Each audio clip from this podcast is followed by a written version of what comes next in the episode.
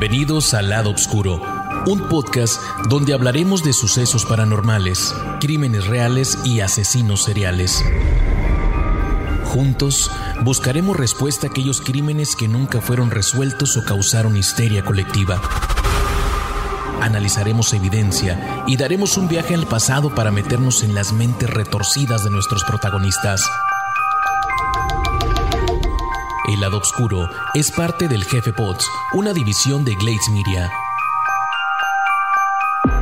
Hola, yo soy Marcos García y el día de hoy te cuento la historia de Elizabeth Short, la Dalia Negra. Sus ojos azul profundo miraban al cielo. Una sonrisa herida marcaba su rostro. Estaba fría, sola y desamparada. Así, muerta, con su cuerpo desnudo y horrendamente mutilado, se presentó al mundo. A un mundo que le había sido hostil, que le había negado sus sueños y que le había llevado a recorrer los rincones más sórdidos, persiguiendo una quimera que se le hizo inalcanzable. Elizabeth Short tenía 22 años y un solo deseo, convertirse en una estrella. Fascinada con las películas y el glamour, luchaba por formar parte de un Hollywood que vivía sus años dorados y lamentablemente lo logró. Se convirtió en el cadáver más famoso del siglo XX. El caso dejó al descubierto el costado más oscuro de la sociedad norteamericana de posguerra fascinó a la prensa amarillista, reveló un sistema de corrupción del que nadie quedaba exento y generó un morbo pocas veces visto, una historia de belleza, fama, ambición y muerte. El crimen de la Dalia Negra es uno de los asesinatos más famosos del siglo XX, o al menos en los Estados Unidos. La muerte de esta joven de 22 años se convirtió de la noche a la mañana en el caso a seguir por los más importantes periodistas.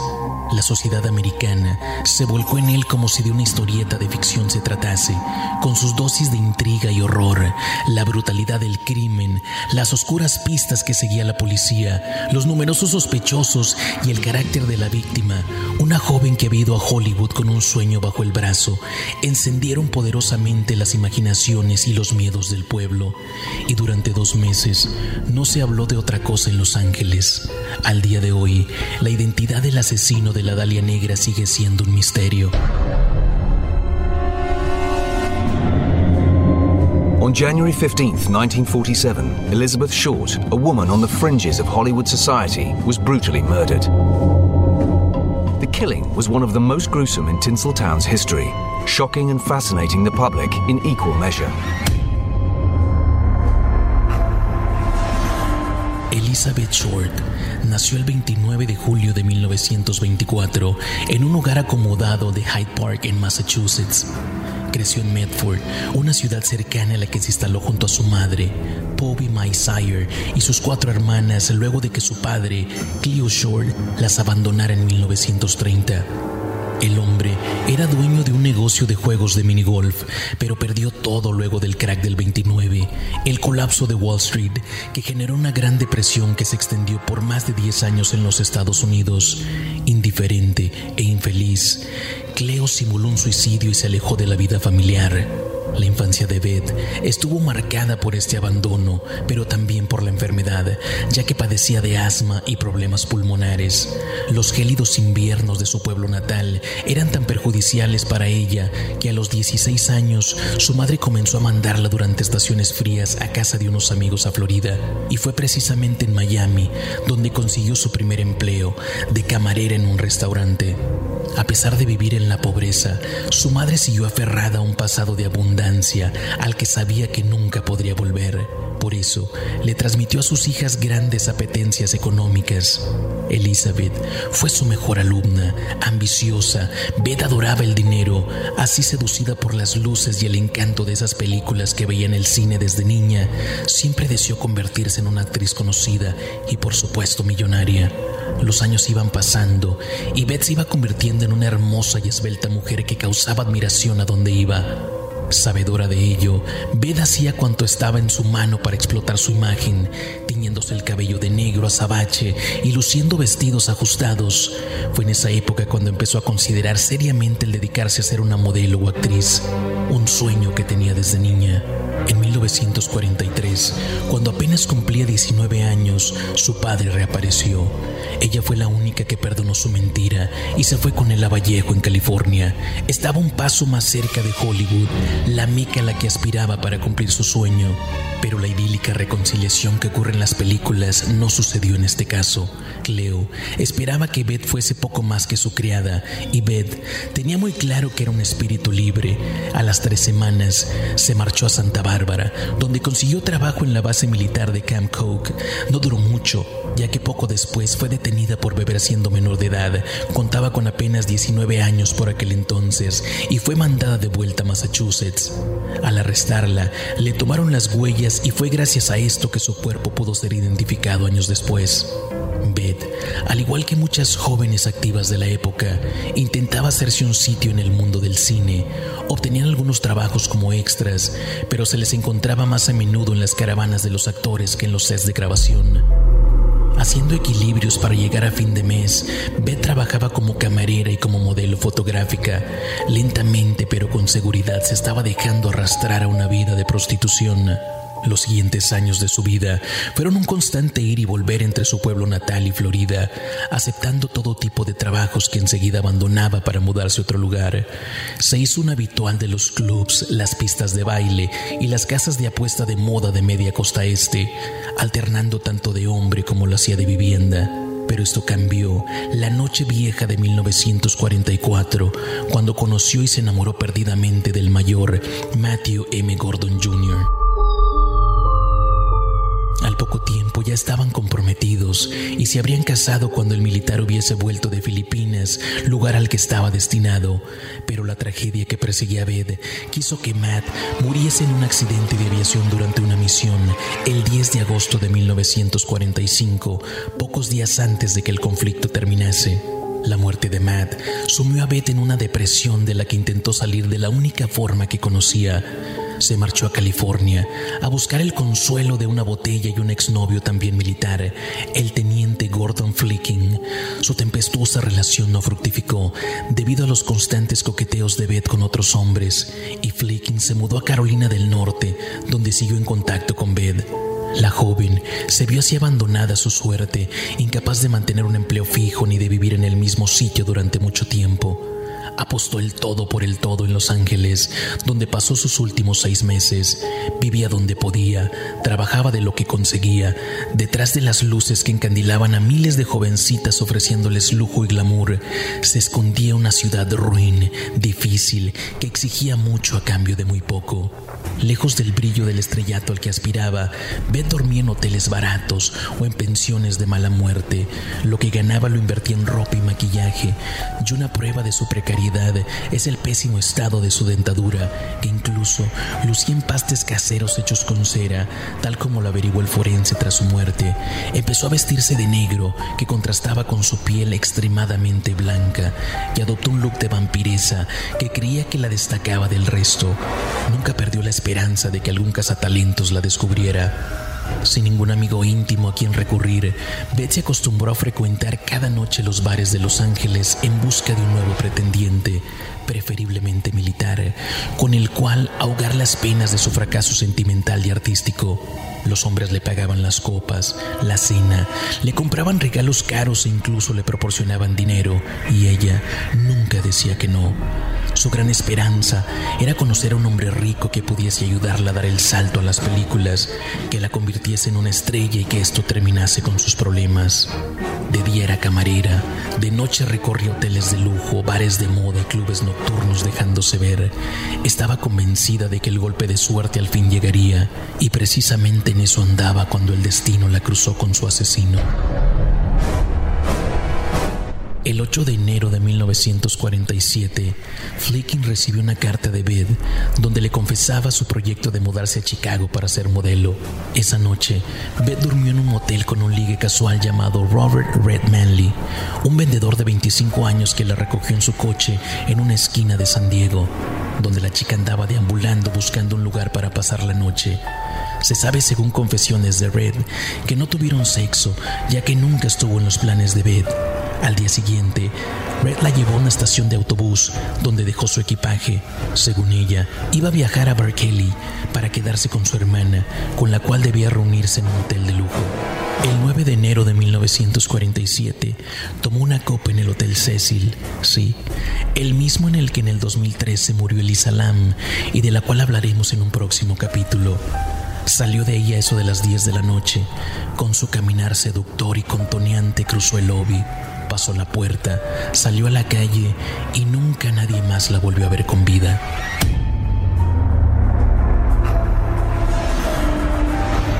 El invierno se hacía sentir aquella mañana del 15 de enero de 1947.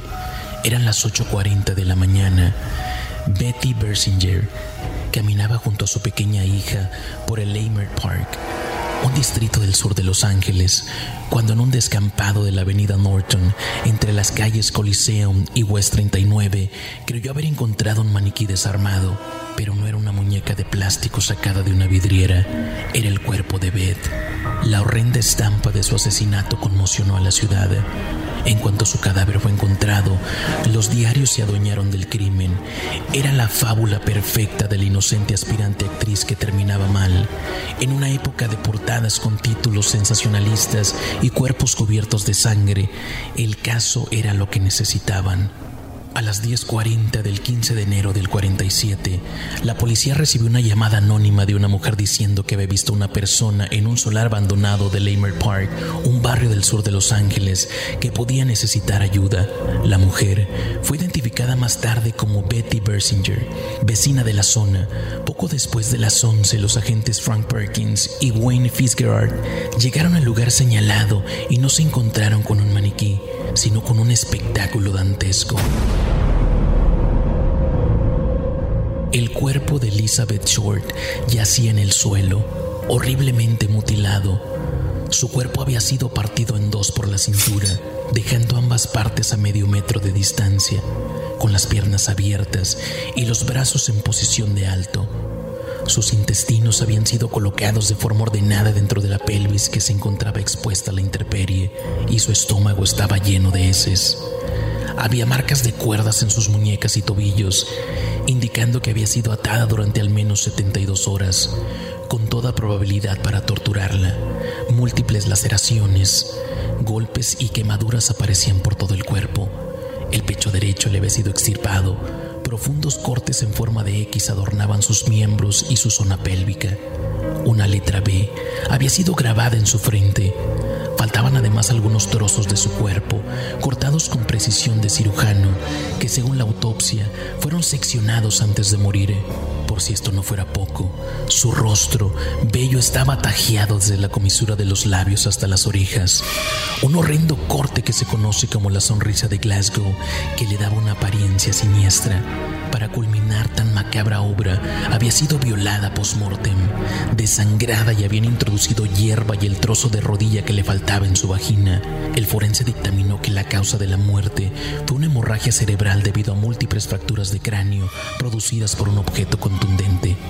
Ni una gota de sangre adornaba el cadáver ni la hierba de su alrededor, prueba de que había sido cuidadosamente lavado antes de ser transportado desde el lugar de su muerte hasta el solar.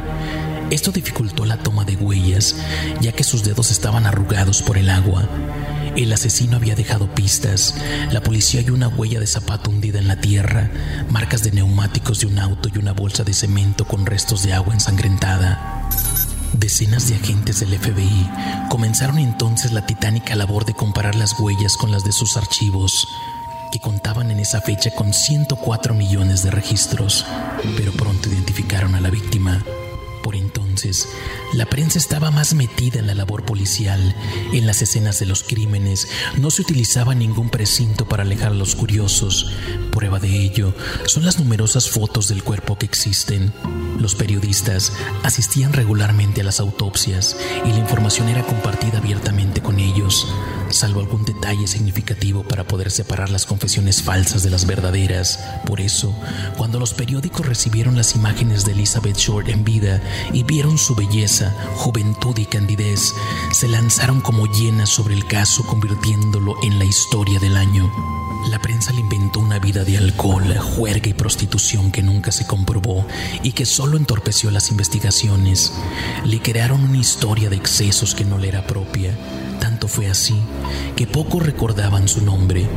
Después de su muerte, Elizabeth dejó de ser Elizabeth y pasó a ser la Dalia Negra. La llamaron así por el nombre de una película que hacía poco se había estrenado, protagonizada por Veronica Lake, La Dalia Azul. Trataba sobre la desaparición y muerte de una joven. La similitud entre su argumento y este hecho les dio la idea. La costumbre de Beth de vestirse de negro terminó de complementarla. El morbo de la mutilación, la grotesca y teatral escena del crimen y la notoriedad del hecho generaron una catarata de denuncias. La policía de Los Ángeles se vio desbordada de testimonios que, difícil de creer, se autoincriminaban como asesinos, y si no eran ellos, había sido algún pariente. Los investigadores recibieron demasiados datos falsos estas insólitas confesiones, sumadas a los rumores que dejaba correr la prensa, solo pusieron más trabas a un caso que estaba destinado a no resolverse.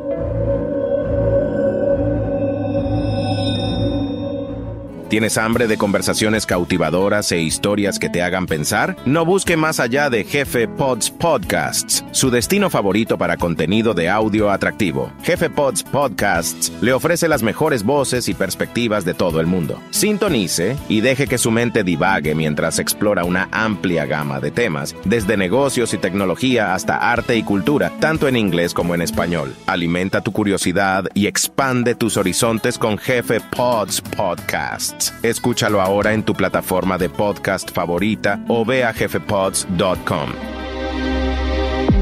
Uno de los sospechosos fue Mark Hansen, el dueño de un nightclub al que ella solía asistir. La había visto el 8 de enero y se comunicaron telefónicamente al día siguiente.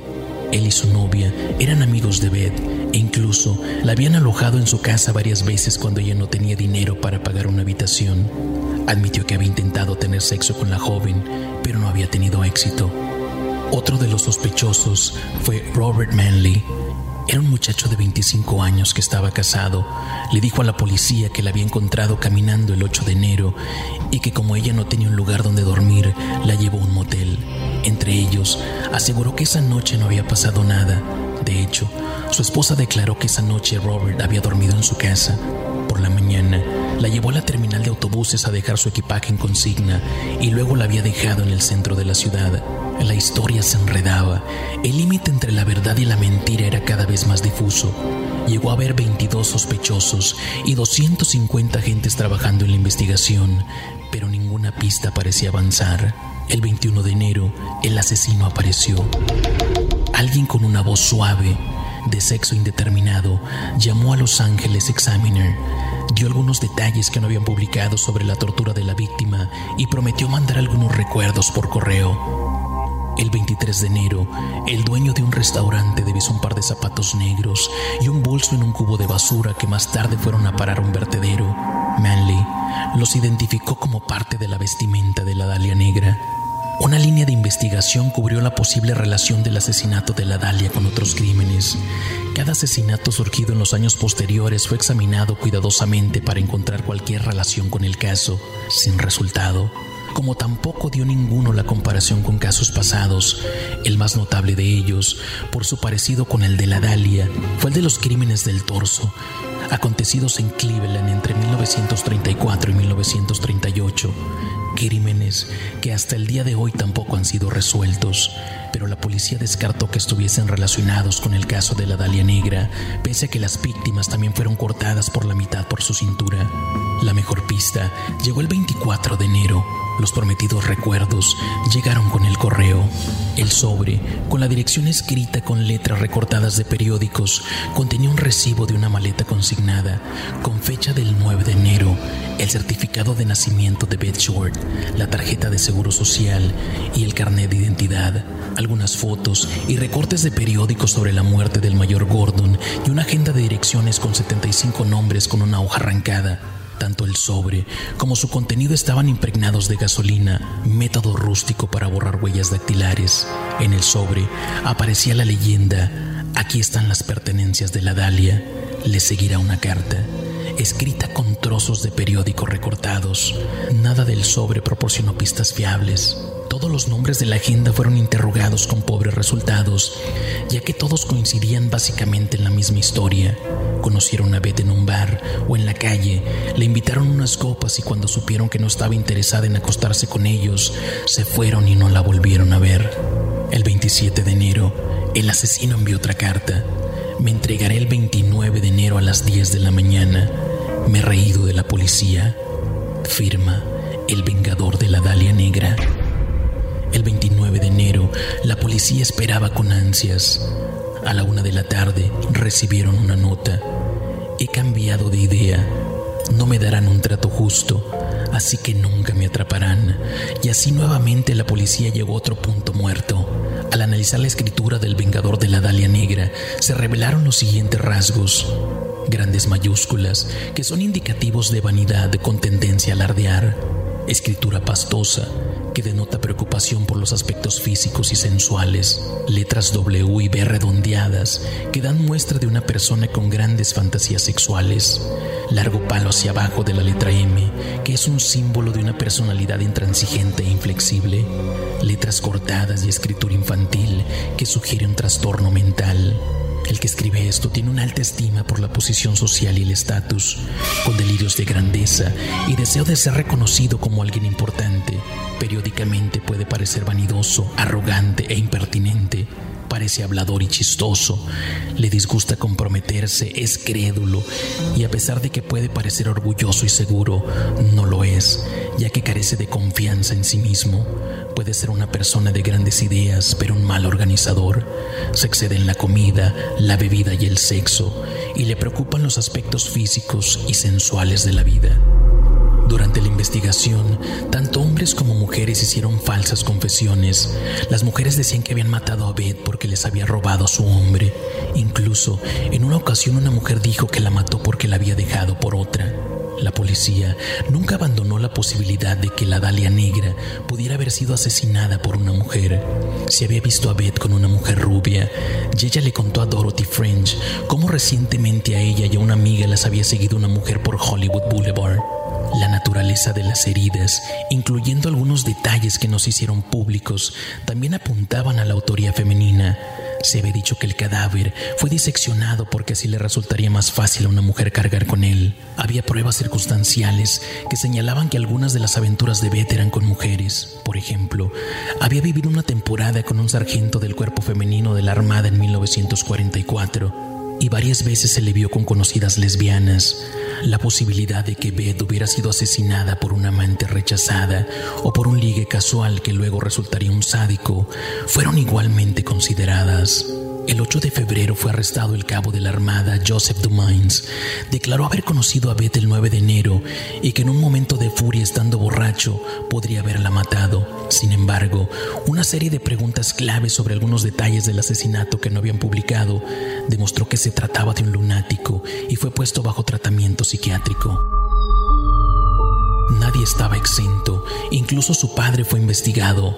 El padre de Beth vivía apenas a 5 kilómetros de la escena del crimen, pero se averiguó que llevaba cuatro años sin verla y sin intención alguna de volver a hacerlo.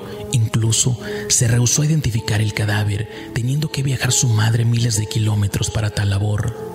Al descartar a Cleo, Red Manley se convirtió en el sospechoso número uno, pero pese a su carácter violento y sus antecedentes psiquiátricos, Manley fue exonerado. No solo tenía una sólida coartada, sino que pasó dos veces la prueba del polígrafo y unos años después incluso pasaría la del pentatol sódico, el famoso suero de la verdad. Las sucesivas investigaciones en el entorno de Bed fueron demostrando su errática vida y la carencia de amigos íntimos, por lo que se empezó a barajar la posibilidad de que el asesino de la Dalia fuese un ligue casual.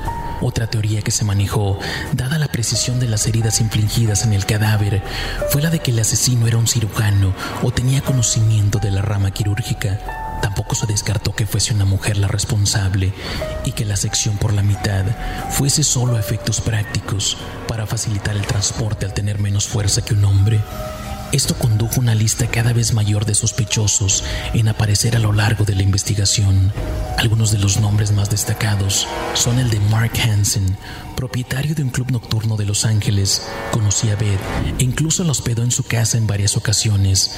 Sin historial criminal o de violencia, la gente encontrada en el sobre era suya, aunque dijo que nunca la había utilizado. Era Beth quien lo hacía. Fue una de las últimas personas en hablar con ella, aunque sus informes sobre el contenido de la conversación eran contradictorios. Al parecer intentó acostarse con Beth, pero no lo consiguió. Entre sus amigos se encontraban varios médicos y según algunos rumores, la mafia. No se le descartó del todo, aunque nunca se encontraron suficientes pruebas en su contra. El doctor Patrick O'Reilly, amigo de Mark Hansen, conoció a Beth a través de él, habitual en fiestas y orgías de las playas de Malibú, con amplio historial de violencia ligada al sexo, ingresado en prisión por secuestrar a su secretaria y golpearla hasta dejarla medio muerta para acostarse con ella. Su pecho derecho había sido extirpado quirúrgicamente, de modo similar a las heridas de Bed. No se encontraron pruebas concluyentes en su contra. Habría que añadir que estuvo casado con la hija de un capitán de la policía. Carl Balsinger. Su nombre aparecía en un papel que venía en el famoso sobre, historial de violencia ligada a actos sexuales. Algunos informes sugieren que Balsinger había conocido a Beth en Camp donde había sufrido un consejo de guerra por su culpa con el resultado de que fue enviado al extranjero. No se encontraron pruebas consistentes de que este hecho fuera verídico o de que Balsinger fuese dicho soldado. Lo que sí se sabe es que la conocía y había quedado con Beth en repetidas ocasiones a lo largo de los años. La última, el 8 de diciembre de 1946. Su hermano, Cloud Welsh, fue juzgado y absuelto por un asesinato similar al de la Dalia en su pueblo natal. También fue sospechoso, con idéntico resultado pruebas demasiado vagas y circunstanciales para llegar a alguna parte. El doctor George Hodel, médico de familia con un largo historial de conductas sexuales cuestionables, acusado en 1949 de abuso de menores por su hija de 14 años. Esto hizo que se investigase su posible relación con el caso de la Dalia, aunque un testigo dijo haber vivido con el sospechoso en el Hotel Cecil y allí haber visto a Hodel con Beth repetidas ocasiones, no se pudo encontrar a nadie que confirmara dicha historia, ni que siquiera lo situase en la posición de conocerla. Marvin Mangalis soldado graduado de la Marina por inestabilidad mental, debida principalmente a su obsesión insana de ser destinado al servicio de cirugía, por el cual había estudiado un curso, vivió con Beth, su amiga Bill Robinson y la amiga de ella, Marjorie Graham, en un piso compartido en octubre de 1946. Beth dormía en el sofá y los otros tres en la cama. Daba el perfil psicológico, pero no había ninguna otra prueba en su contra. Estos son solo algunos de los sospechosos, pero hay de todo, desde camareros hasta recepcionistas, desde bisexuales hasta criminales conocidos. Para algunos, su muerte había sido resultado de una cita violenta, para otros, parte de un juego de perversiones en el que ella no supo jugar. Lo cierto es que pasaron más de 50 años y el interés por la Dalia Negra se fue diluyendo. Ninguna pista llegó a nada hasta que a poco de comenzar un nuevo siglo, un descubrimiento desempolvó el caso. Era 1999. Steve Hodel, un detective de homicidios de Los Ángeles, estaba poniendo en orden algunos papeles de su padre, George Hodel, que recientemente había fallecido. Entre los recuerdos, en un álbum personal, encontró dos fotos de Elizabeth. De inmediato, inició una investigación en contra de su propio padre. Luego de dedicarse a analizar la evidencia del caso, en el 2003 publicó un libro, La historia verdadera, El vengador de la Dalia Negra. En este libro mostró los resultados de la minuciosa investigación y concluyó que él había sido el asesino. George Hodel fue un cirujano famoso. Entre sus pacientes se encontraban las más grandes estrellas de Hollywood. Atendía a ricos y famosos y conocía todos sus secretos. Había sido un niño prodigio con un coeficiente intelectual privilegiado. En 1936 se recibió de médico y llegó a tener su propia clínica. En los años 20 tuvo dos matrimonios y dos hijos. En 1940 se casó de nuevo y tuvo más hijos. La familia vivía en Casa Souden, una importante mansión con un enorme sótano en el que mantenía largas fiestas sexuales y en la que practicaba la poligamia, ya que ahí también estaban sus dos exmujeres. En 1940 1949, su hija de 14 años lo acusó de abuso sexual. En ese momento, tres testigos declararon que habían visto al padre teniendo sexo con la hija, pero no sirvió de nada. Los cargos fueron dejados de lado gracias a los contactos del médico. Los resultados de las pesquisas de Steve Hodel fueron relevantes. La caligrafía de las cartas que habían recibido los periódicos y la de su padre eran muy similares. Durante los días en los que ocurrió el asesinato, la familia estaba de vacaciones y George se había quedado solo. En esa época, también por unos trabajos que estaban realizando, había bolsas de cemento en la casa similares a las que encontraron al lado del cadáver. Otro dato que llamó la atención fue que su padre manejaba un Packard Sedan negro del 36, un vehículo similar al que algunos vecinos habían visto cerca del terreno en el que se encontró el cuerpo. Además, el médico era gran admirador del surrealismo y entre sus amigos se encontraban el pintor Man Ray, con quien compartía su interés por el sadomasoquismo y la estética de lo macabro. En este sentido, la horrenda posición en la que encontraron el cuerpo le recordó al investigador un cuadro del pintor, El Minotauro. Pero esto no fue todo. Un tiempo después, Steve López, un periodista de Los Ángeles, tuvo acceso a información clasificada sobre el crimen. En esa carpeta policial se confirmaba que George Hodel había sido uno de los seis sospechosos que habían estado vigilando. De esa investigación se transcribieron un par de grabaciones y una de ellas decía, date cuenta que no había nada que pudiese hacer. Puse una almohada sobre su cabeza y la tapé con una sábana. Conseguí un taxi. Murió a las 12.59. Pensaron que había algo extraño. Bueno, ahora pueden haberlo descubierto. La maté. En la otra cinta, el médico afirmaba, suponiendo que matase a la Dalia Negra, no pueden demostrarlo ya. Ya no pueden hablar con mi secretaria porque está muerta. Pero ¿por qué la mató? Para Steve fue un crimen pasional. Elizabeth y Hodel se habían conocido en 1946. Él estaba fascinado con la belleza de la joven y ella con los favores de su nuevo amigo. No era el hombre de su vida y lo sabía. No obstante, se dejaba ayudar económicamente y envolver en su mundo de lujos. Él sabía que no era correspondido, pero aún así siempre la complacía. Tiempo después parece que le propuso matrimonio y Elizabeth, sin querer herir sus sentimientos, le dijo que lo pensaría. Así alimentó las esperanzas de un hombre que cuando vio que no era aceptado, la mató por celos. Nuevos testimonios, más datos y la confirmación de que los vínculos del médico con la policía de Los Ángeles entorpecieron la investigación parecían evidencias contundentes. Sin embargo, no fue suficiente. No todos estaban convencidos de que George Hodel había sido el asesino como un rompecabezas infinito el que algunas piezas encajan y otras no tanto, el caso se convirtió en uno de los enigmas más intrigantes de las últimas siete décadas. Inspiró libros, novelas, series y películas. Oficialmente nunca se cerró, pero sí dejó al descubierto una trama perversa de machismo, poder, corrupción y abusos. Elizabeth Short solo quería ser famosa y desgraciadamente lo logró. Puede que sea el destino o el azar que hizo que Elizabeth Short pasase por la calle equivocada en el momento equivocado. Puede que fuese la vida que había llevado, que la condujo a conocer a una persona que no debía haber conocido. En cualquier caso, el crimen de la Dalia Negra nos recuerda lo frágiles que son nuestras vidas, cómo dependen de sobremanera de factores que nunca podremos controlar y que pueden arrebatarnos de un golpe o quizás de una forma más lenta y agónica nuestros objetos más preciados, nuestros seres más queridos, nuestros sueños o simplemente nuestra propia vida.